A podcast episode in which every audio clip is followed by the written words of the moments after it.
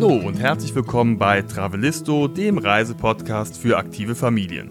Mein Name ist Andy und mir gegenüber sitzt Jenny, hätte ich fast gesagt, wobei das auch stimmt, aber nicht so wie sonst, denn meine Frau Jenny ist heute nicht dabei. Dafür haben wir heute eine andere Jenny zu Gast. Und diese andere Jenny, die ich gleich begrüßen werde, hat eine spannende Reisegeschichte zu erzählen, denn sie ist mit ihrer Familie, ihren drei Kindern und ihrem Mann nach Neuseeland ausgewandert. Ihr Mann Chris ist Neuseeländer, also liegt das ja irgendwie auf der Hand. Und man könnte sich jetzt einfach ins Flugzeug setzen und ist in etwa 24 Stunden Flugzeit in Neuseeland. Oder aber man wählt eine andere Art der Anreise und macht diese Anreise schon zum großen Reiseprojekt und Abenteuer. Und genau das haben Jenny und ihre Familie getan. Sie sind nach Neuseeland weitestgehend über den Landweg gereist. Sie sind also mit dem Zug oder Bus gefahren und das hat mehrere Monate gedauert, bis sie schließlich in Neuseeland angekommen sind. Klingt auf jeden Fall total spannend und ich war auch echt neugierig auf das Gespräch mit Jenny und äh, wollte mehr darüber erfahren, wie es ist, mit der Familie auszuwandern. Und zwar nicht jetzt direkt hier um die Ecke, sondern ans andere Ende der Welt nach Neuseeland und wie es ist und wie sie überhaupt auf die Idee gekommen sind, diese außergewöhnliche Art der Anreise zu wählen, also über den Landweg nach Neuseeland anzureisen und dabei durch Länder zu kommen, die jetzt nicht so die typischen Urlaubsziele sind.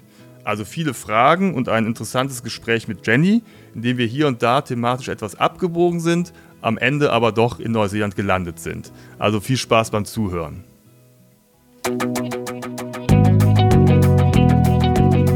Travelisto der Reisepodcast für aktive Familien. Hallo, wir sind Jenny und Andy und gemeinsam mit unseren beiden Söhnen bereisen wir Deutschland, Europa und die Welt. Wie wir reisen, was wir erleben und welche Tipps wir für euch haben, darüber berichten wir auf diesem Podcast. Hallo Jenny, herzlich willkommen und guten Morgen, guten Abend. In deinem Fall guten Abend. Genau. Wie geht's dir? Hallo. Ja, erstmal vielen Dank für die Einladung. Ähm, ja, guten Abend aus Neuseeland. In Deutschland ist es 10 Uhr morgens, bei uns ist es ähm, 20 Uhr am Abend. Wir senden aus der Zukunft sozusagen. Das ist auch toll, dass sowas funktioniert. Okay, wir sind ja gewohnt, so Videocalls zu machen, so, aber ich finde es immer noch faszinierend, dass äh, ne, wir sehen uns ja hier gerade über Internet und nehmen diesen Podcast auf. Und ich finde es toll, dass man auf der anderen Seite der Welt sitzt und wir jetzt munter plaudern können.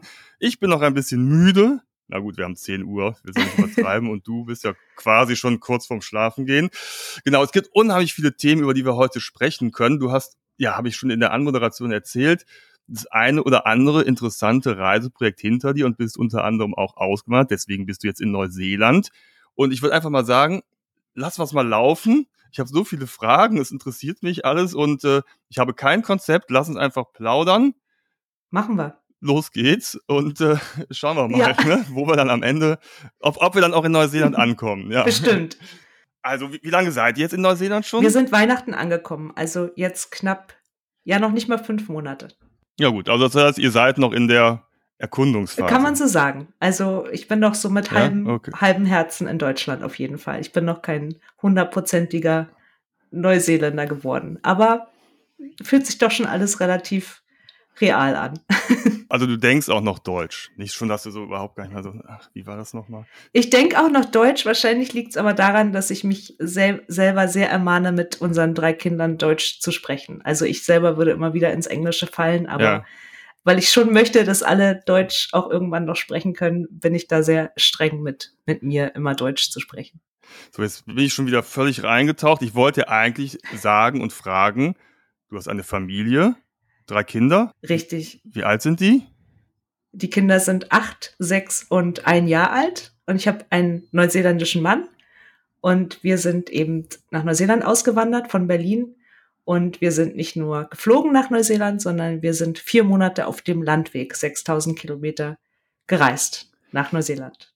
Ja, das ist eine ganz interessante Nebeninfo, dass dein Mann Neuseeländer ist, weil sonst werdet ihr wahrscheinlich auch nicht so unbedingt auf die Idee kommen, direkt dorthin auszuwandern. Ne, es gibt, Neuseeland ist ja, oder war einige Jahre lang fand ich sehr populär, so, das typische Elternzeit, Camper-Ziel, ne? Und äh, aber Auswandern ist ja nochmal was anderes und ich glaube, dein Mann ist da nicht unschuldig dran, ne? Wenn er Neuseeländer ist. Genau, also für Deutsche ist, ich glaube, es gibt ungefähr so 13.000 Deutsche in Neuseeland. Deutsche wandern schon sehr gern nach Neuseeland aus. Ähm, es ist relativ leicht ins Land zu kommen unter 30, wenn du dein Work and Holiday machst.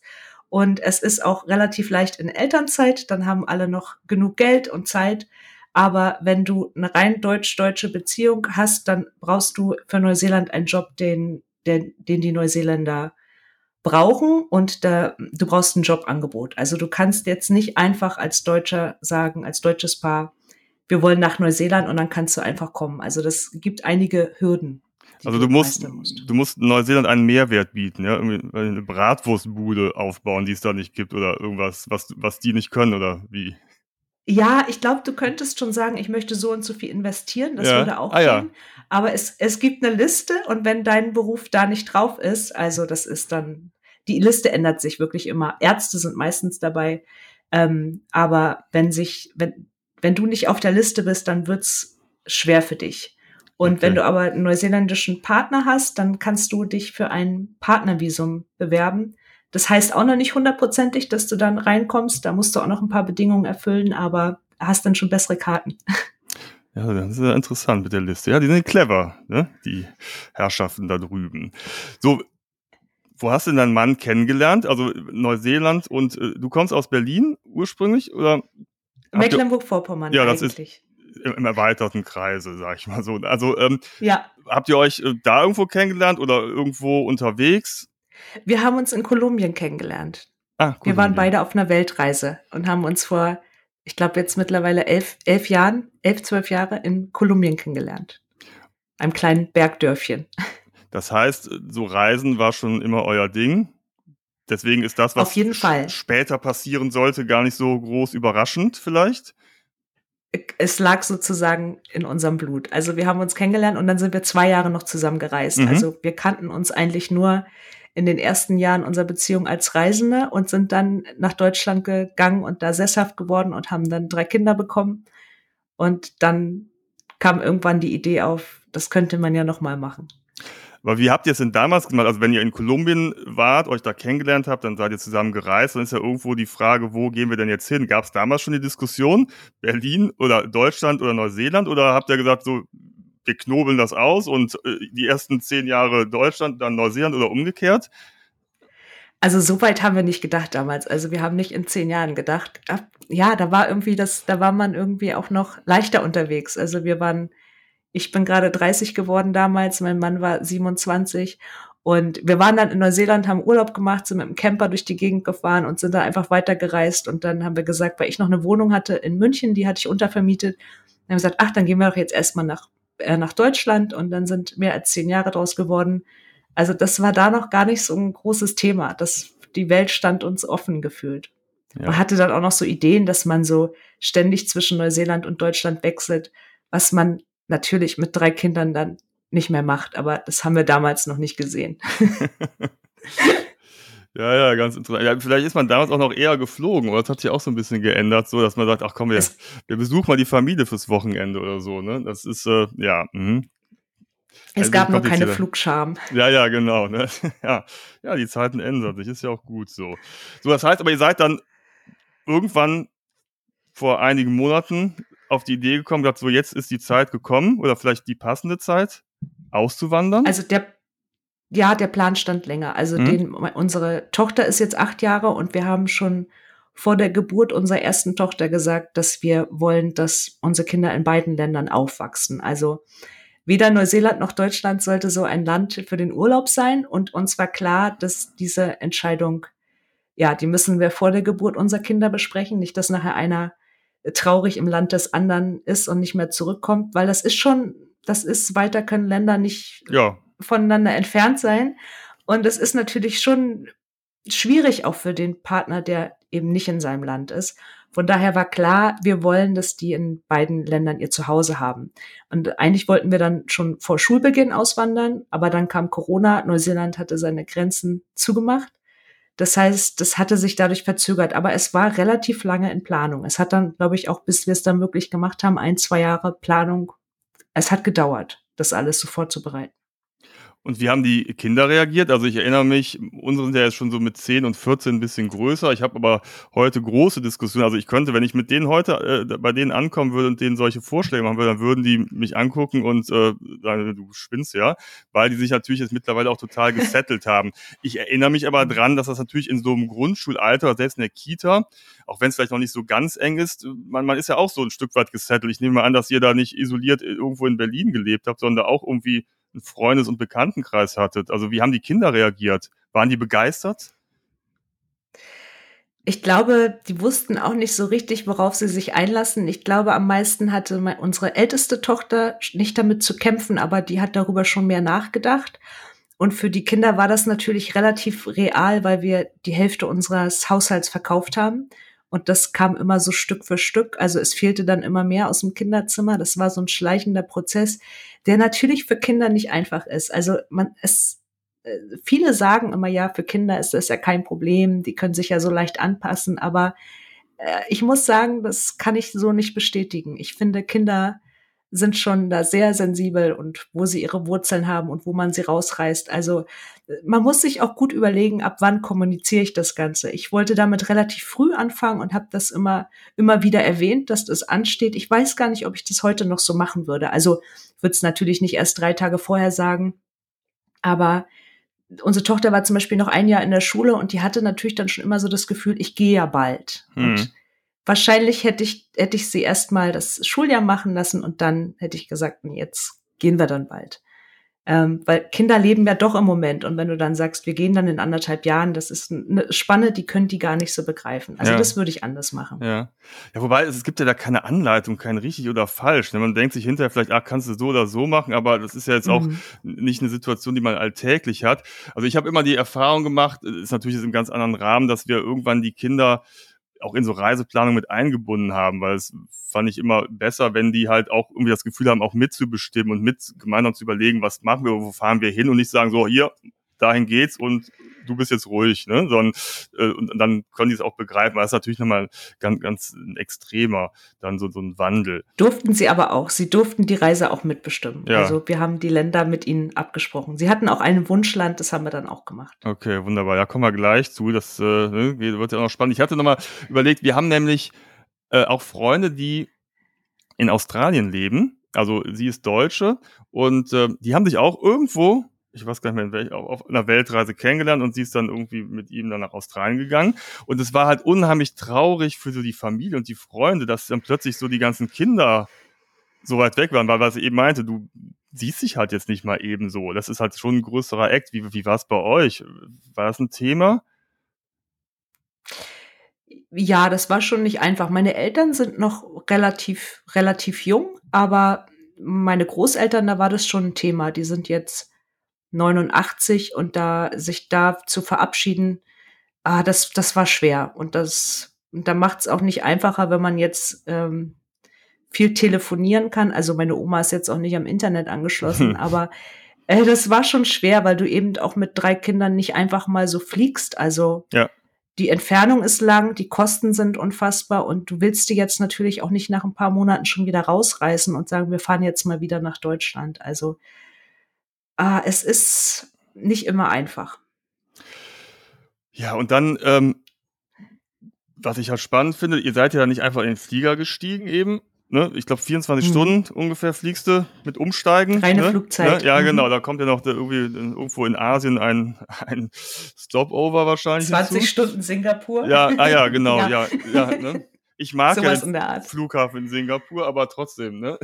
ja, wie seid ja. ihr auf die Idee gekommen? Weil, also ich habe mir das, als ich das gehört habe, dachte ich, ja, ist eigentlich eigentlich genau das Richtige. Ob es jetzt so lange ist, weiß ich nicht. Also jetzt für mich, weil wir haben, ähm, also meine Frau Jenny und ich, wir haben äh, mal in Spanien gelebt und äh, haben mehrere Jahre in Barcelona gelebt. Ich würde es jetzt nicht Auswandern nennen. Es war damals für uns so eine Zeit nach dem Studium, wo wir gesagt haben, wir gehen mal weg und gucken mal, was passiert. Aber es war irgendwie auch im Hinterkopf klar, wir kommen wieder zurück. Deswegen war es so ein punktuelles Auswandern. Und gerade das ist jetzt nicht so weit weg und du bist halt innerhalb von zwei, drei Stunden, also mit dem Flieger, wir sind damals im Auto gefahren, weil wir natürlich unseren ganzen Kram hatten, aber auch zurück, du bist halt plötzlich innerhalb eines Tages wieder aus dem alten Leben ins Neue und das ist unheimlich schwer zu verarbeiten. Das merkst du ja manchmal auch, wenn du eine Fernreise gemacht hast, wie schnell du wieder zurück bist und plötzlich So, und wenn du jetzt auswanderst und du wärst jetzt innerhalb äh, heute hier und morgen bist du da, komplett woanders, das finde ich unheimlich schwer zu verarbeiten. Deswegen finde ich diese Idee ganz interessant, also so lange anzureisen, um sich auch so ein bisschen drauf einzustellen und es einem so ein bisschen ja leichter zu machen, so reinzugleiten in Situationen. Mhm. Natürlich hast du dann auch äh, unterwegs natürlich noch ganz, ganz viele andere Dinge, die man erlebt. Also erzähl mal, wie seid ihr überhaupt darauf gekommen? Weil das ist ja schon, also es geht ja schon einfacher. Schneller. Ja, ich, Sagen wir es schneller. Es geht schneller, aber ich fand es, genau wie du sagst, ich fand, dass alle sollten erstmal Zeit haben, runterzukommen. Weil so eine Auswanderung, wenn du wirklich deine Wohnung auflöst, und das ist schon Stress, du wachst jeden Morgen auf und ähm, das muss gepackt werden. Es ist immer eine riesen To-Do-Liste. Es, es hört nicht auf. Es sind so viele Dinge zu machen, die du organisieren musst. Und dann hatten wir unsere Wohnung, die wir noch untervermietet haben, also diese ist nur gemietet, aber die haben wir untervermietet. Als wir die dann so besenrein übergeben hatten, da haben wir dann das erste Mal so durchgeatmet. Und wenn ich mir dann vorstelle, wir wären dann direkt nach Neuseeland geflogen, also es war wirklich wunderbar, so ganz viel Zeit zu haben. Und die Kinder sollten auch sehen, also erstmal, wie viel Entfernung ist das eigentlich? Also ein Gefühl für die Entfernung kriegen, auch wir.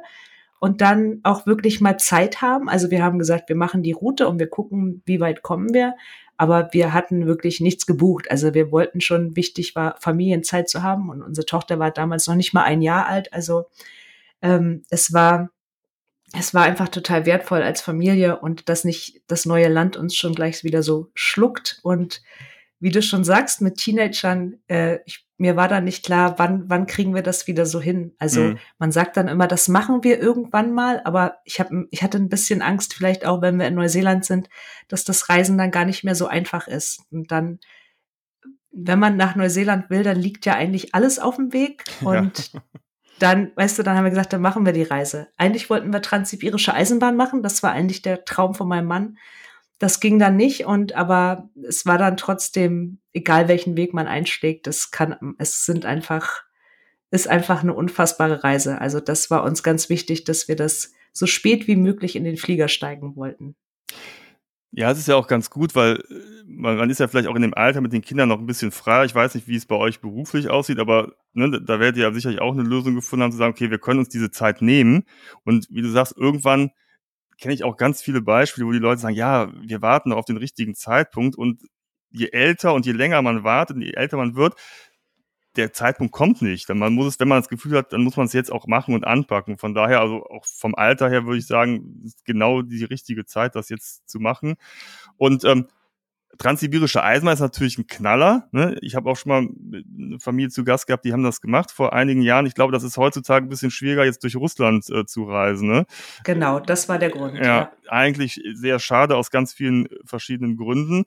Wie seid ihr dann gefahren? Seid ihr dann Berlin Hauptbahnhof in Zug gestiegen und dann los ging's? Ja, wir, wir, wir, ja, so war eigentlich der Plan. Wir haben dann noch einen Stopp gemacht ähm, in München ähm, weil meine Tochter wollte noch mal ihre Geburtsstadt sehen. Die ist in München geboren. Und dann haben das wir liegt ja am Weg, ne? Das nach Neuseeland, ja, es, ne? Also es lag alles. Ja, ja, ja, ne? Also. Es, es lag alles auf dem Weg. Und ähm, von München wollten wir dann eigentlich unseren ersten Nachtzug nach Budapest nehmen. Der war aber ausgebucht, also saßen wir in einem ganz normalen Zug nach Budapest. Aber von ab München ging es dann, da haben wir dann Deutschland verlassen, da ging es dann immer mit dem Zug weiter. Also ab da ging das Abenteuer los. Aber habt ihr dann vorher gebucht oder ich entnehme jetzt, wenn, wenn du sagst, der Schlafwagen? Nein. Oder, also das heißt, aber hattet ihr die Route schon im Kopf? Oder habt ihr das spontan gemacht? Also erzähl mal, wie seid ihr da rangegangen? Wie seid ihr so ein Etappenziel angegangen? Also wir haben erstmal grob geguckt, wo gibt's gute Nachtzüge. Ähm, dann, dann hatten wir mal, war mal im Gespräch, ob wir Richtung Italien gehen, Albanien. Ich wollte immer nach Albanien. Kann ich sehr ähm, empfehlen, aber, aber, jetzt seid ihr schon vorbei. Ich weiß, ne? ich habe ja. ich hab eure, ich hab eure Folge gehört. Ich habe eure Folge damals auch gehört zur Vorbereitung. Aber es ist, es war nicht so ideal mit dem, mit dem Schienennetz, wenn man da ja, ist. Genau. Und das ist das, ne, das ist das Problem. Das gibt es nämlich größtenteils wollten, nicht. Ja. Und wir wollten auf keinen Fall Mietauto nehmen, weil unseren Kindern immer so schlecht wird beim Autofahren. Das heißt, es war klar, wir wollen wirklich alle, fast alles im Zug machen oder dann mal im Bus. Ähm, und dann hat sich einfach, war schon so grob klar, okay, wir werden wahrscheinlich, wir wollten ein bisschen den Iran.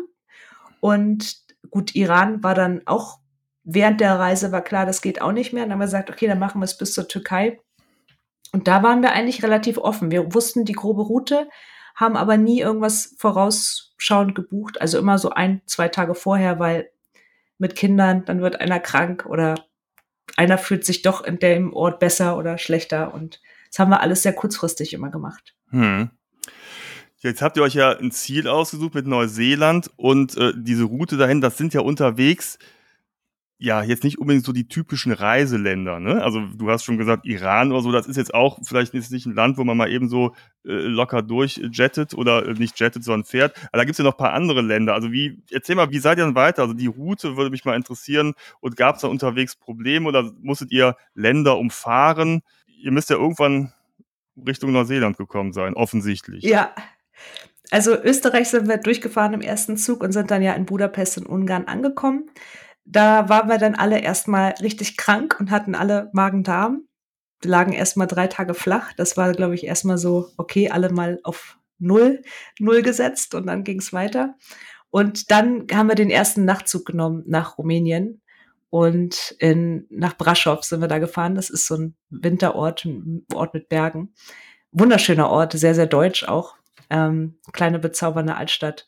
Und ja, Rumänien war dann wirklich so das Land der Bären. Ich weiß nicht, wart ihr schon in Rumänien? Da leben ja wahnsinnig ja. viele Bären, was mir gar nicht klar war. Also wir waren nicht da, aber ich weiß, dass es liegt auch, äh, war jahrelang bei uns auf der Liste, äh, ja. weil es ja auch, auch unheimlich grün ist und eine tolle Natur und hat eben diese Bären. Ne? Also das, äh, ja. Das, äh, also ja. Rumänien ist unfassbar schön. Wir waren mhm. vorher schon mal da, auch mit den Kindern im Urlaub und sind dann einfach von da noch weiter in die Berge, in so ein kleines Dorf gefahren und haben dabei auf einem Bauernhof gelebt mit acht Hunden und bei so einem, bei einer älteren Dame, die uns da versorgt hat. Und es war wirklich so, du konntest nicht in den Wald gehen, ohne dass du laute Geräusche machst. Morgens vor dem Haus war auch einmal Bärenkot. Also es war wirklich nicht, du bist nicht so, so entspannt in den Wald gegangen, wie du es bei uns machen würdest, bist auch nie ohne Hunde gegangen. Hm. Aber es war trotzdem die Menschen, das Essen, also wir haben da wirklich Freundschaften geschlossen. Es war wirklich ähm,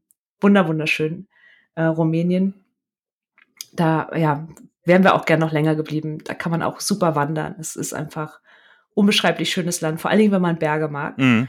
Und dann war erstmal, wussten wir nicht so genau, wie machen wir jetzt weiter? Und dann unter Rumänien liegt ja Bulgarien. Und Bulgarien konnte uns irgendwie keiner so richtig was sagen. Also alle, die ich gefragt hatte, was weißt du von Bulgarien? Nix. Keiner hatte irgendwie so eine Vorstellung hm. oder Tipps oder. Hm. Und haben wir gedacht, ach, wir machen das jetzt einfach mal. Ähm, und da waren wir dann tatsächlich auch einen Monat und auch Bulgarien hat sehr überrascht. Also das hat schon manchmal sehr diesen Ostcharme und ich komme ja aus der ehemaligen DDR, also ich habe mich da manchmal richtig heimisch gefühlt. Ähm, mhm. aber es hat auch eben das Balkangebirge und unfassbar schöne Städtchen auch und wieder traumhafte Berge. Und ja, du kannst da wunderbar reisen. Es gibt unfassbar schöne Zugstrecken. Bulgarien hat auch einige der schönsten Zugstrecken ja. der Welt, wo du wirklich so 100 Kilometer lang durch so ganz kleine Tunnel und ganz langsame Züge fahren kannst. Da reisen Menschen extra hin, um diese Bahn zu fahren. Also wirklich ganz, ganz bezaubernd. Warte, das und muss ich mir kurz aufschreiben, ja. weil ich liebe es ja mit dem Zug zu fahren und also wir fahren ja. auch fast nur noch mit dem Zug, auch selbst wenn wir innerhalb Europas nach Frankreich oder so, man kann ja überall mit dem Zug fahren, aber das habe ich mir jetzt notiert, ja, weil ich, ich ja. stelle es mir, ich habe so, so ein Bild jetzt vor Augen. Ich weiß nicht, ob es richtig ist, aber ich stelle es mir auch sehr schön vor und äh, ich sehe mich schon da gerade so am Fenster stehen und die Landschaft an mir vorbeiziehen ja, zu lassen. Also da gibt's wirklich gibt's richtig schöne Ecken und dann mhm. auch ähm, also der Ort heißt Avramovo. Ähm, das ist, also wenn man in Bulgarien ist, muss man, muss man da lang fahren. Ähm, und das ist so Zugfahren, wie man sich das so, wie, ja, ja, wie man sich das so wünscht und vorstellt. Und ähm, dann hatten wir an, hatten uns meine Eltern spontan angerufen, ob wir nicht Lust haben auf einen All-Inclusive-Urlaub in der Türkei, was ja eigentlich das totale Gegenteil ist. Aber ihr seid ja ähm, gerade in der Nähe. was wir machen.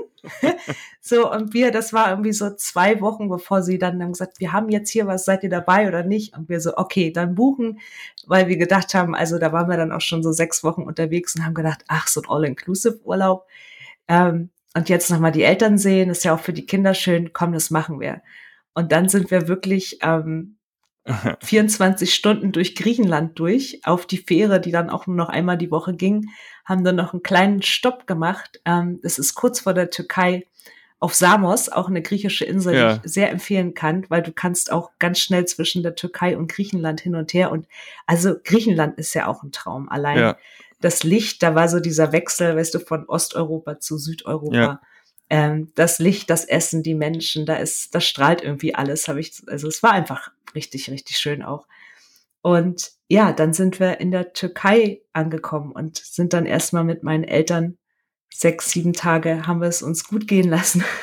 Du, das finde ich. Aber ich muss eine, ja, ja, nee, ich, eine Sache wollte ich noch mal sagen ja. zu dem, wenn man jetzt so sagt Rumänien oder Bulgarien. Also jedes Land hat natürlich was, aber das Schöne auf dem Landweg fand ich immer, sind die Grenzen überqueren. Also wenn du das per Land machst, ja, weil das ist so auch mit Kindern, das ist so eine Aufregung. Selbst wenn du nur im Zug sitzt, im Nachtzug und du hast dann so Grenzkontrollen oder in, von, von ähm, Bulgarien nach Griechenland sind wir so an so neben so einer LKW-Spur. Da gab es gar keiner, im Internet gab es nichts zu finden. Keiner konnte uns sagen, wie macht man das. Und wir haben gesagt, na gut, da ist eine Grenze, da fahren auch andere rüber, das machen wir jetzt. Mhm. Und da gab es aber keine Fußgänger. Das waren nur wir und die LKW-Fahrer. Und das sind aber dann auch so Momente, die sind, während man sie macht, total anstrengend, aber mhm. so unvergessen. Also wenn du merkst, krass, jetzt gehen wir da einfach über die Grenze und dann ist da wirklich sprechen die anders, gibt's anderes Geld. Weißt du, das sind so Sachen, die hat man in Neuseeland natürlich nicht mehr. Es gibt keine Grenzen mehr, die man mhm. überqueren kann. Von daher, also ich habe das geliebt, so Grenzen. Das ist ja auch immer spannend, ne? Weil man weiß ja, ja nie ach, so, was, was, also was, es passiert ja auch manchmal was, man weiß ja gar nicht, ne? Manche sind total freundlich, ja. manche, weil auch dann musst du plötzlich irgendwelche Formulare ausfüllen, weiß gar nicht, was ist das denn jetzt? Irgendwie klappt's ja dann doch alles, aber es ist immer, finde ich, so ein bisschen, ja. weißt du, ein bisschen aufgeregt und weiß ja, gar nicht, was erwartet so mich jetzt. Ne? Ja, ja, ne? ne? Also es ist irgendwie äh, ganz interessant, ne? Ja. Ja, es, es ist, oder auch irgendwie zu sehen, dir fallen ja dann, wenn du gerade so in ein Land wechselst, so ganz frisch fallen dir ja einfach so viele Dinge auf, ne? Was die für andere Sachen ja. tragen, was die für andere Sachen essen, wie viel kostet hier irgendwie das Mittagessen oder mhm. was heißt bitte und danke, also auch für die Kinder ähm, das zu sehen und wie die sich so anpassen, also das war schon, da wäre eigentlich fast egal gewesen, in welchem Land man ist, aber diese Erfahrung, so einfach mal per Landweg Grenzen zu überqueren, ist einfach, ja, unbezahlbar. Mhm. Ja, super. Ja, ich finde das total cool, dass ihr das mit dem äh, All-Inclusive noch eingeschoben habt, ne? Weil ähm, das ist ja jetzt, es gibt ja viele, die halt gerne individuell reisen, die verteufeln das. Und seien wir doch mal ehrlich, also du bist mit Kindern unterwegs und vielleicht freuen die sich auch mal über paar Tage mit einem Pool und Halligalli, also ich weiß es, also unsere Kinder, die haben immer diese Mini-Disco total gehasst, aber sie fanden halt so mal eine Rutsche oder einen Swimmingpool unterwegs ganz gut. Wir haben das manchmal auch eingebaut, dass wir mal so ein, zwei Tage auf irgendwelchen Reisen mal so in so ein Hotel waren, wo die auch mal so ein bisschen auf ihre Kosten gekommen sind. Und ich finde es aber total super, weil es ist ja auch ein bisschen schräg, weil es so das komplett gegenteilig ist von dem, wie ihr sonst da reist. Aber ich finde es super. Also äh, wäre die Möglichkeit da gewesen, ich hätte es an eurer Stelle auch gemacht. Das es war das totale Gegenteil. Ja, ja. Und, ähm, es, aber es war so herrlich. Ich hätte auch danach tatsächlich noch eine Woche machen können, aber mein Mann hat gesagt, kommt nicht in Frage. Wir müssen weiter. Ähm, aber ich, ja, ich fand, nee, ich fand es einfach so entspannt, weißt du, du hast ein tolles Zimmer und du gehst zum Buffet, wann immer du willst und ähm, du musst einfach mal Kopf ausschalten, Kinder ja. sind im, bespaßt und du liegst einfach am Strand und, und wartest nur darauf, dass das Buffet wieder gefüllt wird. Also ich, ich halte auch nichts davon, nur in ein Land zu reisen und dann nur in diesem Hotel ähm, zu sein, also weil das einfach das Land ja nicht wertschätzt, wenn man, ja. wenn man so gar nichts anderes sieht. Und ich kannte tatsächlich die Türkei nur aus einem anderen All-Inclusive-Urlaub mit meinen Eltern. Und darum war ich von der Türkei dann auch nochmal so überrascht, weil ich fand die Türkei unfassbar gut. Ich fand das einen richtigen Geheimtipp, auch als Rucksackreisender. Ich habe mich gefühlt wie so ein Rucksackreisender, sich, glaube ich, so in den weiß ich nicht, 80ern in Thailand gefühlt haben mhm. muss. Also das mhm. haben mir auch alle gesagt, dass früher eben ganz viel Rucksackreisende da waren und das jetzt nicht mehr so ist. Und man kann in der Türkei wahnsinnig günstig reisen und es ist so kinderfreundlich und es ist so, gibt so wunderschöne Ecken. Also wir haben längst nicht alles gesehen, aber äh, ganz, ganz große Empfehlung. Ja, wir haben tatsächlich unsere äh, Elternzeit in der Türkei verbracht. Das ist jetzt schon knapp zehn Jahre her. Und da sind wir äh, äh, rumgereist und äh, waren unter anderem auch mal so an der Küste da in Siede, der, der Tui-Hochburg, und haben da in der mhm. Nacht übernachtet, mhm. weil wir brauchten irgendwo ein Hotel. Und ich fand es völlig absurd, als wir dann morgens aufgestanden sind und diesen Kampf um die Handtücher auf den Liegen uns angeschaut haben. Und äh, das ist tatsächlich das ist so absurd. Also, ne? Und dann sind wir aber wieder weitergereist, weil du bist dann auch, hast dich mal so ein bisschen, bisschen aufgetankt, dann durch die Berge und dann sind wir bis nach Kappadokien und so. Und wir haben es total genossen, weil, wie du sagtest, es hat noch so ein bisschen was Abenteuerliches unterwegs, auch weil du teilweise in Städte kommst, da kommt sonst kein Tourist hin. Ne? Es gibt so die, die Hotspots mhm. und zwischendurch halt immer mhm. das zu erleben. Die Menschen sind so freundlich, das Essen ist total lecker. Wir haben uns da immer sehr, sehr wohl gefühlt und äh, es ist ein wunderbares Land zu reisen. Wir waren jetzt ganz viele Jahre nicht da, weil wir so ein bisschen damals so den, den Wandel des Landes so mitbekommen haben. Wir haben da einige Freunde kennengelernt. Wir haben gemerkt, wie denen das Leben so im Alltag immer von Jahr zu Jahr erschwert wurde.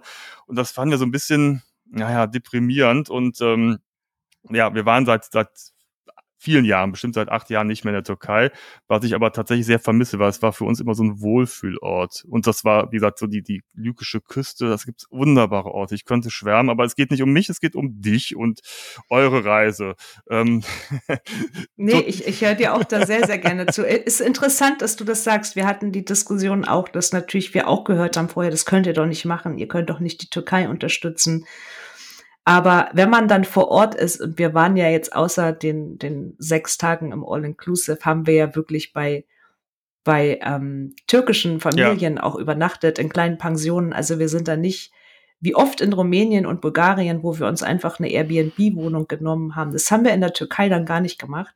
Und da unterstützt du schon auch die, die Einheimischen. Klar. Und das ist einfach, es, also selbst, weißt du, in so Orten, die so ähm, all-inclusive geprägt sind, Antalya und die ganzen Küstenorte, gehst du ein paar Dörfchen weiter, dann hast du, du hast Strände wie in Thailand. Mhm. Also das ist unfassbar. Mhm. Und du hast Berge und Seen und das Land ist so unfassbar groß, dass du, selbst wenn du dich dann zehn Stunden in den Zug setzt, dann hast du immer noch nicht alles gesehen. Also Bulgarien und Rumänien sind ziemlich klein und die Türkei ist wirklich riesig. Also da könnte man, wenn man Zeit hat, auch ein Jahr reisen und du ja. würdest immer noch Orte sehen. Ne? Also hätten wir noch mehr Zeit gehabt und wäre das Wetter besser gewesen, dann ähm, wären wir auch gerne ähm, in den Norden dann nach ähm, Georgien. Mein Mann wollte immer nach Georgien, aber es war dann einfach, ähm, er wollte Weihnachten in Neuseeland sein und es war dann auch nicht, es, die Grenze war, war da nicht so sicher und da musst du schon auch immer gucken mit Kindern, wie weit geht die Abenteuerlust jetzt und die Wetterverhältnisse waren nicht richtig und es lag dann auch nicht auf dem Weg nach Neuseeland. Mhm, also ja, ja. Musstest, es war klar, wir müssen irgendwie nach Istanbul dann und ja, mhm. dann ja, Georgien hatten wir auch äh, vor einigen Jahren mal auf dem Zettel. Das hatten wir auch alles komplett organisiert und dann kam halt Corona und dann mussten wir es leider canceln und dann hat es sich leider nicht mehr ergeben. Äh, das äh, ist ein Land, was mich auch total interessiert hat.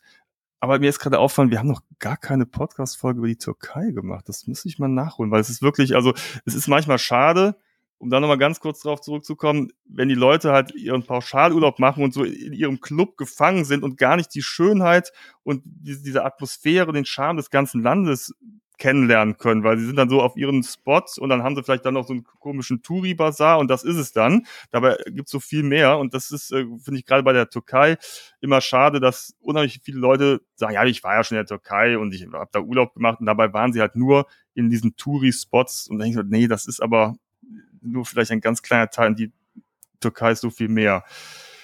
So, jetzt seid ihr weitergereist. Ihr müsst ja irgendwie Weihnachten in Neuseeland ankommen, habe ich festgestellt. Und dann äh, musstet ihr mal ein bisschen Gas geben oder was? Genau, da mussten ein bisschen Gas geben. Eine Sache noch mal zu ja. dem All-Inclusive-Urlaub. Das ist wirklich, das so schön das war. Du, du kommst da an und ich meine, das sind wirklich Hotels, die du für das Geld bekommst ähm, für Familien. Ich habe auch all meinen Freunden gesagt, macht das, wenn ihr zwei Wochen Zeit habt, macht es fünf Tage und dann reist den Rest der Zeit ein bisschen ja. durchs Land, weil beides zu haben ist einfach so genial. Ja, ja, du kannst für, du kannst dir wirklich eine richtig schöne Zeit gönnen und aber dieser diese Hotelbunker, die wirklich, also nicht Bunker, das sind Luxushotels, mhm. ähm, die schlucken dich mit Haut und Haaren. Du hast dein Band um und ab da bist du da verpflichtet. Also natürlich könntest du nachts noch die Hotelanlage oder morgens verlassen, aber das machst du ja nicht, wenn ja. da, weißt du, du wirst halt kommt, da ist immer was zu essen und ähm, es ist immer Bespaßung und es ist immer Programm. Und nach den sieben Tagen wirst du da wieder ausgespuckt und du denkst dir, war das jetzt ein Traum? Oder ne, du, du schaltest dein Gehirn eigentlich komplett aus, weil du überall abgeholt wirst. Du musst nicht mehr selber denken. Alles ist für dich vorgedacht. Und das ist mit Kindern wirklich richtig, richtig schön. Und wenn du danach einfach noch eine Woche dranhängst und dann Individualreise machst, was auch sehr, sehr leicht ist in der Türkei. Also unser großer Lieblingsstrand war ähm, Chirali, heißt der Ort. So, so Ja, ein bisschen Da waren wir, waren wir, glaube ich, fünf, Ja, sechs ah. Mal. Also wir waren da, haben da Jahre verbracht früher. Traumhaft, Ja, ne? Wo du ja, auch die Marshmallows grillst über den Steinen, wo dann diese Flammen rauskommen. Also es gibt auch so viel zu sehen. Ähm, das war, ja, das war unfassbar schön. Ich glaube, da waren wir dann auch langsam entschleunigt, weil sonst waren wir immer so nur drei Tage an einem Ort. Da waren wir dann auch mal so zwei Wochen oder so. Wir können einfach die Folge Türkei nennen. Da reden wir jetzt weiter. nein. Nein, wir, entschuldige, nein wir aber gehen nach jetzt, weil jetzt muss ich Ja. jetzt, sorry, aber jetzt muss ich nochmal sagen, wir sind nämlich damals, da war unser ältester Sohn, der war gerade ein Jahr alt, da sind wir nach Chiralle gefahren und haben das irgendwie entdeckt durch Zufall.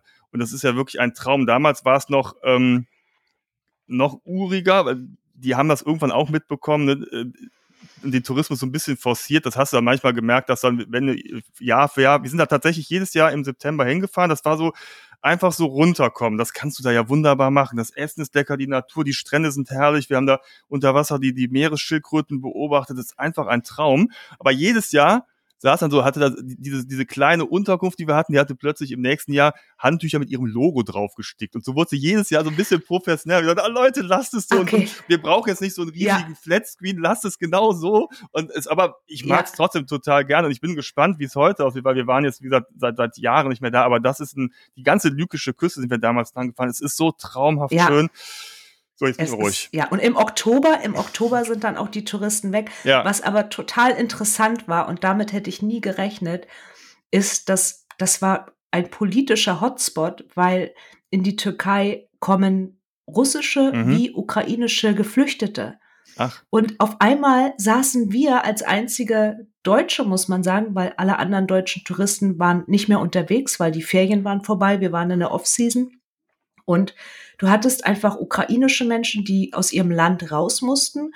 Und du hattest russische Menschen, die auch nicht in ihrem Land sein wollten, die aber sich da begegnet sind. Und du saßt auf einmal so zwischen den Stühlen. Mit wem redest du?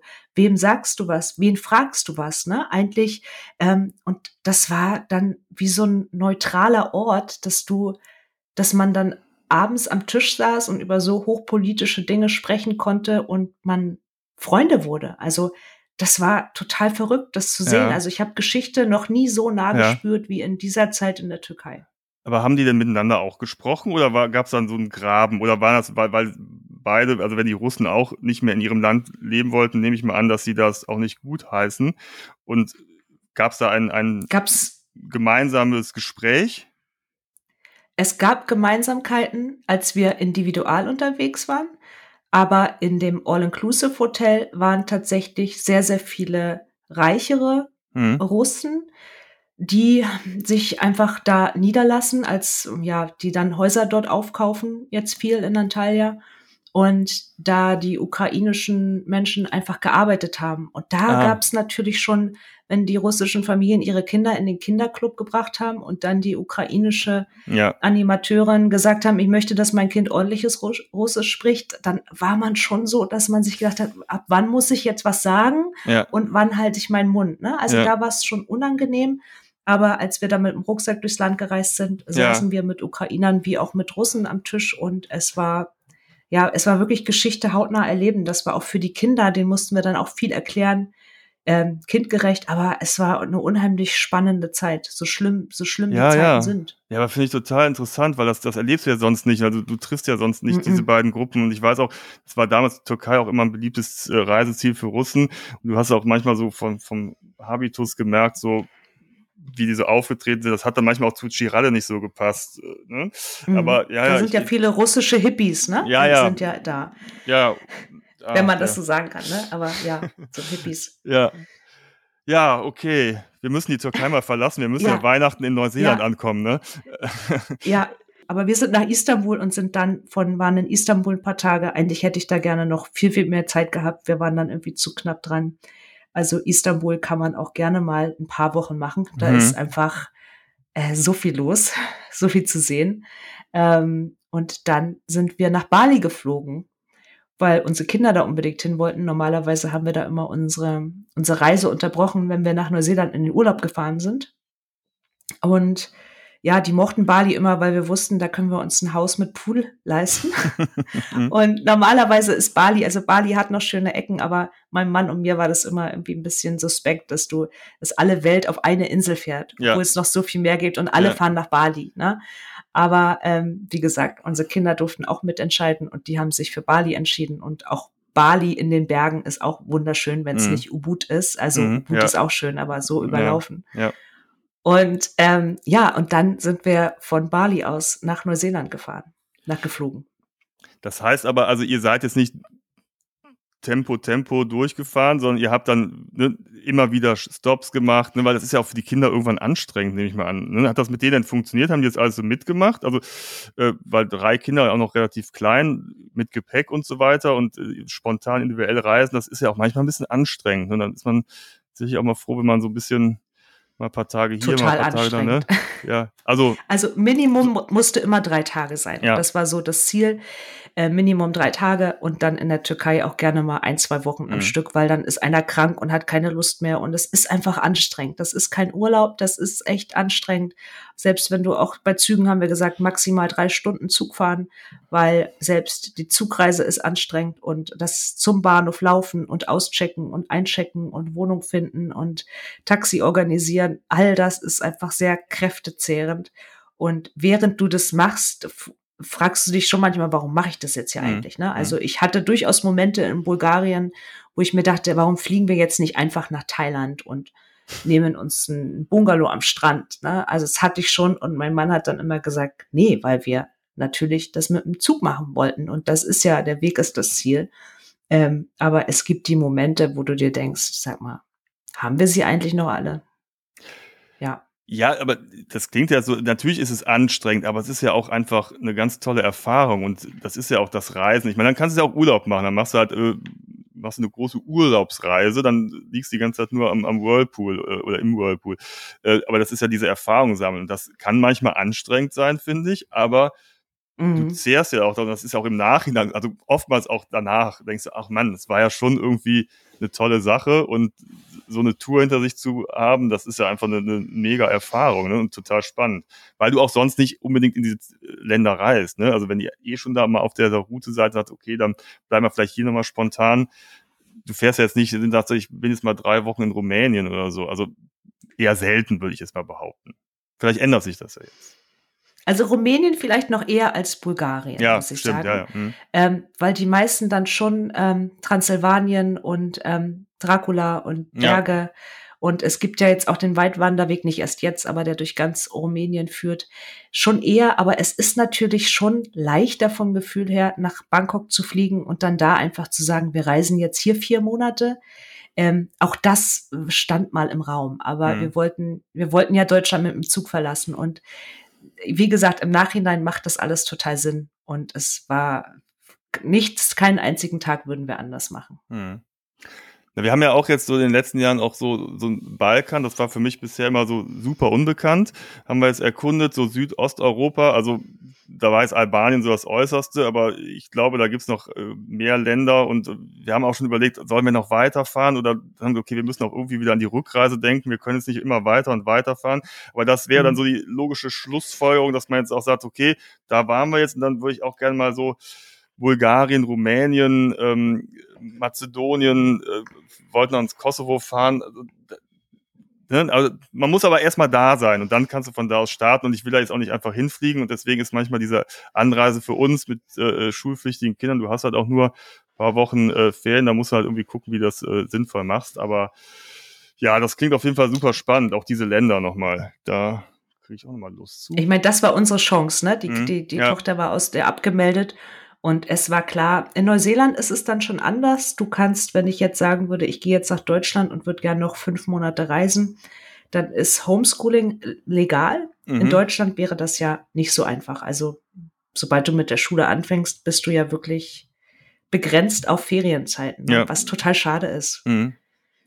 Ja, aber man kann sich irgendwie, kriegt man es auch hin. Also wir haben es ja auch irgendwie geschafft, dass wir trotzdem maximal viel reisen, auch wenn es dann in den Ferien mhm. ist und natürlich nervt es auch. Aber ich muss auch sagen, wenn man ein bisschen sich clever anstellt, dann kann man auch selbst in den Sommerferien immer wieder Ecken entdecken, die überhaupt nicht überlaufen sind oder das sind so, so ne, wo, wo man wirklich keine anderen Menschen trifft. Man muss halt einfach nur manchmal ein bisschen kreativ sein, ein bisschen abenteuerlustig, dann geht das.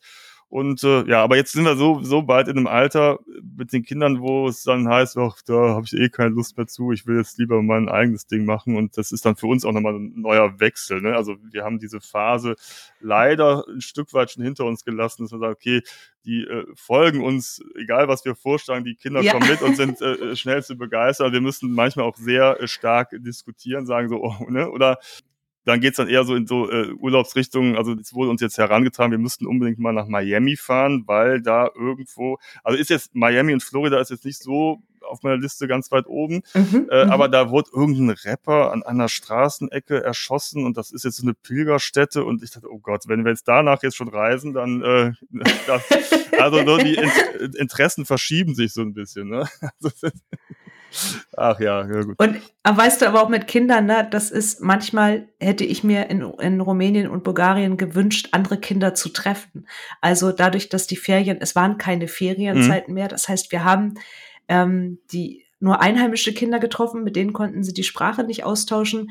Und dadurch, dass wir natürlich immer mehr alle in Airbnbs einchecken, ähm, bist du da relativ isoliert. Jede Wohnung sieht dann irgendwie gleich aus. Am Anfang ist das alles okay, aber alle haben so ihren IKEA-Standard. Und darum sind wir nachher auch ganz bewusst in Pensionen oder auch mal in Hostel wieder gegangen. Mhm. Das ist nicht ganz so komfortabel mit Baby, wenn du in einem Hostelzimmer schläfst. Aber so für die Kinder, um so ihnen so das Reisegefühl von früher zu zeigen, weißt du, wenn so Menschen aus allen Ländern am Tisch sich eine Nudeltopf teilen, das ist schon auch was Besonderes, was die auch mitkriegen sollen. Und dass es nicht nur ist, ja, Wohnung gemietet, einchecken und dann weiterfahren. Ne? Da muss man auch aufpassen, dass man da nicht in diesen Trott reinkommt, dass man auch, auch bei einer Rucksackreise nur seine Sachen so abcheckt, mm, mm. da abhakt. Aber ich fand das, wir waren auch mal, äh, damals, da war der Milan ein Jahr alt, da waren wir in Malaysia und da sind wir auch zum Beispiel nur in Hostels oder Backpacker-Hostels ja äh, abgestiegen und wir waren natürlich die einzigen mit Kind und es war aber trotzdem, ich fand es irgendwie toll und warum sollen wir nur, weil wir ein Kind haben, jetzt irgendwie anders reisen oder so, ne? Das war damals vielleicht noch ein bisschen, das ist jetzt in den letzten Jahren natürlich nochmal verstärkt gekommen, dass jetzt auch die Leute zum Glück sich auch mehr trauen, mit den Kindern zu reisen ne? und ähm, äh, das ist ja auch gut so, es hat auch Spaß gemacht, hat dann einfach so der Junge saß dann halt dann mit uns da, äh, genau, im, im Aufenthaltsraum oder so, ne? Ähm, aber wir haben es halt schon ein Einzelzimmer genommen und haben jetzt nicht in so einem Dorm übernachtet. Ich glaube, das wäre für alle Parteien sehr anstrengend geworden, ne? Aber ne, ne, also es ist schon schön, ja. Auf jeden Fall. Also mit drei Kindern ist es ja. ein bisschen schwierig. Weißt du, wenn du ein Doppelzimmer nimmst, du musst dann immer, also bettentechnisch ist gefühlt immer ein Bett zu wenig. Ja, ja, ja, ja. Das äh, kann ich mir gut vorstellen. Wir haben es. ja. So, ihr seid ihr aber dann, äh, habt ihr es pünktlich äh, zu Weihnachten nach Neuseeland geschafft. Ähm, wir waren drei Tage vor, oh, ja genau, vor ne, Weihnachten da. Das nennt man Punktlandung quasi. Habt ihr denn ja. ähm, vorher schon äh, ne, ne, ein Haus, eine Wohnung besorgt oder wie, wie seid ihr dann da, wie war ihr vorbereitet? Also war euer Hausstand, den habt ihr wahrscheinlich ja auch irgendwie rübergeschickt oder wie habt ihr das organisiert, dass ihr dann auch da irgendwie parat wart? Also die Eltern von meinem Mann haben uns angeboten, dass wir bei denen im Haus leben können, zwei Jahre. Mhm. Oder das geht bestimmt auch noch länger, aber das war jetzt mal so die grobe Richtlinie. Die wohnen in einer Einliegerwohnung unter uns. Mhm. Ähm, und wir haben nur, das heißt nur, wir haben 20 Kisten geschickt. Wir sind, haben uns gegen den Container entschieden, mhm. weil das unfassbar teuer war. Und ich dann dachte, dann kommt dieser Container hier an und die Hälfte davon hat man wahrscheinlich nicht vermisst. Und wir haben sehr viel aufgelöst und alles, was wichtig ist, steht aktuell noch in unserem Keller in Berlin und da haben wir uns so ein, haben wir uns gesagt, bis 2025 haben wir die Wohnung untervermieten dürfen und bis dahin müssen wir uns dann entscheiden. Und das war für alle auch mal gut zu sehen, weißt du, wir haben jetzt diese zweieinhalb Jahre, um zu gucken, ist es das? Und wenn es das nicht ist, könnte man noch mal in das alte Zuhause zurück. Mhm. Ähm, ich glaube nicht, dass wir das machen werden, aber zumindest dann für den Urlaub. Aber ähm, wir sind also hier relativ weich gelandet. Die Eltern haben uns abgeholt. Ja. Es standen noch Möbel da und der Kühlschrank war gefüllt und es war ganz wunderbar alles hergerichtet. Es war Kamin, also Kamin, es war ein Feuer im Ofen, es war Sommer und ein Feuer im Ofen. Das ist ja auch Die Deutschen müssen sich ja erstmal an die kalten Häuser gewöhnen. Ja, ähm, ja also die, die Landung war relativ äh, sanft. Mhm. Ich erinnere mich noch, als wir nach Spanien gegangen sind, da hatten wir auch unsere Wohnung untervermietet und haben ganz viel Kram in den Keller gestellt und waren dann mhm. nach einem oder zwei Jahren haben wir gedacht, ich vermisse ja gar nichts. Dann fiel es einem leichter, das dann zu entsorgen, als wenn ich das direkt am Anfang gemacht hätte. Ne? Weil du merkst halt dann, ach, du brauchst eigentlich gar nichts. Und wir waren tatsächlich damals, hatten wir, ich hatte so einen alten Ford Fiesta, da passte nicht wirklich viel rein. Und ich bin ja ähm, Designer und hatte eigentlich der ganze Wagen war nur so groß, also äh, da passte nur ein Monitor rein. Ich hatte damals einen, so einen 21 Zoll Monitor, die waren damals so monstergroß, deswegen war der Wagen eigentlich nur mit Monitor gefüllt und ein paar Klamotten. Und das hat aber auch gereicht. Wir haben uns natürlich dann da auch dann so langsam wieder äh, äh, einen Hausstand angeschafft, aber die Sachen, die wir eigentlich hatten, die brauchten wir gar nicht. Und das ist aber so ein Prozess manchmal, ne? Das, das ist total interessant. Aber 20 Kisten, Respekt. Also das. Äh aber das die Kisten waren 20 Kilo schwer. Also ja. es war schon, also aber trotzdem, also es war ein paar Sachen, muss ich sagen, bereue ich auch, dass wir die verkauft haben. Aber ah, ja, man kann nicht alles mitnehmen. Also das, das, das Ausmisten und Verkaufen und Verschenken, das war schon, das war schon echt schwer. Mhm, mh. Bin jetzt, ja, bin jetzt nicht so der Minimalist und ich hänge schon an so Dingen. Also, mhm. ja. Ja, ja, man hat ja auch so ein paar Erinnerungen oder so, die man jetzt nicht unbedingt loswerden will, ne? Oder ne? das ist ja. So, wie seid ihr denn jetzt äh, äh, gut angekommen? Also habt ihr euch eingelebt? Wie, wie sind so die ersten Monate in Neuseeland in der neuen Umgebung für dich, für deinen Mann, der, der kennt's ja, ne? auch wenn er jetzt äh, Ja, obwohl der war auch, war, ne? glaube ich, hat, er war jetzt wirklich lange nicht ja. da und dann ist es auch für ihn, ne? Der ja. kannte das Land jetzt auch nicht mehr so. Also die Kinder sind in der Schule, die sind in der Schule, in der früher auch mein Mann war.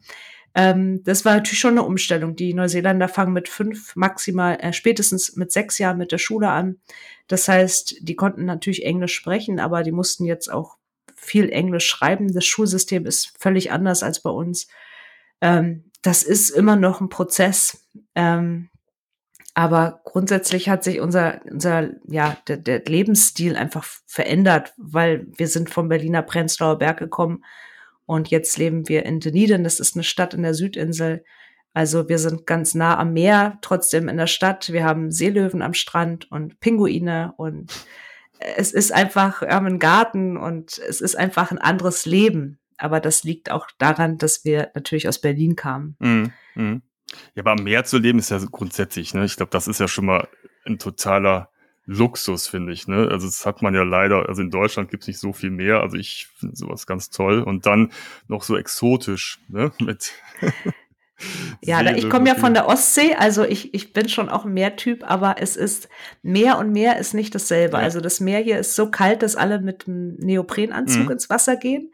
Niemand liegt jetzt wie in Deutschland am Strand wirklich mhm. und sonnt sich, weil die Sonne so stark ist, dass du dich ja. nicht sonnen kannst. Also die Sonne ist eher im Sommer dein Feind und nicht dein Freund. Du musst immer, wenn du rausgehst, Sonnencreme auftragen und dir eine Sonnenmütze aufsetzen. Also du bist komplett geschützt, weil das Ozon noch einfach so groß ist. Also das ist erstmal eine Umstellung. Da sitzt keiner im Café und hält seinen Kopf nach oben, um, um Sonne ein bisschen abzukriegen, sondern das ist einfach äh, Sonne auch im Schatten im Sommer richtig gefährlich. Ähm, und es hat einfach immer, der Wind ist stärker als deutscher Wind, der Regen ist stärker und es gibt, man sagt, man hat immer vier Jahreszeiten an einem Tag. Also mhm. Es, es fühlt sich auf jeden Fall, die Natur fühlt sich ja mehr wie Natur an. Ja. Als in, also es fühlt sich wilder an als in Deutschland, habe ich ja, das Gefühl. Ja, ja, spannend, auf jeden Fall. Ja, jetzt ist es ja so, ich könnte jetzt auch ewig zuhören oder aber ich nutze einfach die Kanäle, die du auch nutzt, denn äh, vielleicht kannst du ja mal so ein bisschen erzählen, du äh, veröffentlicht ja da auch was oder berichtest über deine Reise, ne? Und äh, nutzt auch so Audioformate, wie ich hörte. Äh, erzähl doch mal, was du da noch so treibst und wo man dich auch noch so treffen kann. Genau, ich und mein Mann, wir haben einen Podcast zusammen, der heißt Holy Sheep Neuseeland. Das ist ein Reisepodcast, also der begleitet unsere Auswanderung, unser erstes Jahr vor der Auswanderung in Berlin. Und der, wir haben, also wir berichten von der Reise, diese viermonatige Reise, wie das war, mit den Kindern zu reisen. Und das ist, wir reden nicht nur darüber, sondern wir nehmen ganz viele, haben ganz viele Geräusche aufgenommen und also man reist wirklich mit, wenn man unsere Folgen hört. Also du hörst, wie sich der Zug oder das Meer oder die Menschen um uns herum anhören. Und ja, dann jetzt in der Staffel 3 wird es darum gehen, wie ist unser Leben in Neuseeland. Und es wird auch, wenn du als Reisender oder als Auswanderer planst, nach Neuseeland zu kommen, ganz viele Interviews geben mit Menschen, die das schon vor dir gemacht haben. Oder ja, für alle Neuseeland-Liebhaber und Liebhaberinnen, ähm, Holy Sheep Neuseeland einfach mal vorbeikommen. Ja, auf jeden Fall. Also das, was wir hier jetzt komprimiert hatten in einer knappen Stunde, genau. kann man sich dann wirklich im Detail anhören. Das ist äh, ja auch eine äh, super Sache und es ist auch wunderbar, einfach auch, finde ich, so zu lauschen und so Geschichten anzuhören, wie ihr es gemacht habt, auf jeden Fall. Ja, dann würde ich sagen, wir sind erstmal durch. Ich danke dir mhm. vielmals, war total spannend. Äh, ich wäre gerne nochmal hier und da links oder rechts abgebogen mit dir und äh, hätte nochmal weiter. Aber ähm, ja, es ist ja, wer weiß. Entweder hören wir mal bei dir rein oder wir unterhalten uns die Tage nochmal. Ähm, ich wünsche euch auf jeden Fall viel, viel Erfolg und alles Gute fürs weitere Einleben ähm, für die erste Dankeschön. Zeit in Neuseeland. Das ist ja weiterhin spannend und äh, ja, bin mal gespannt, wann ihr in so einen Alltagstrott dann reinkommt, dass es dann so normal ist. Also ich glaube, das äh, ist, ist eine tolle Phase, das alles so zu erleben. Und äh, ja, vielen Dank und äh, alles Gute ans andere Ende der Welt. Ja, vielen Dank. Und wenn ihr in Neuseeland seid, dann kommt ihr uns mal besuchen. Ja, auf jeden Fall. Mach's gut. Bis dann. Tschüss. Ciao.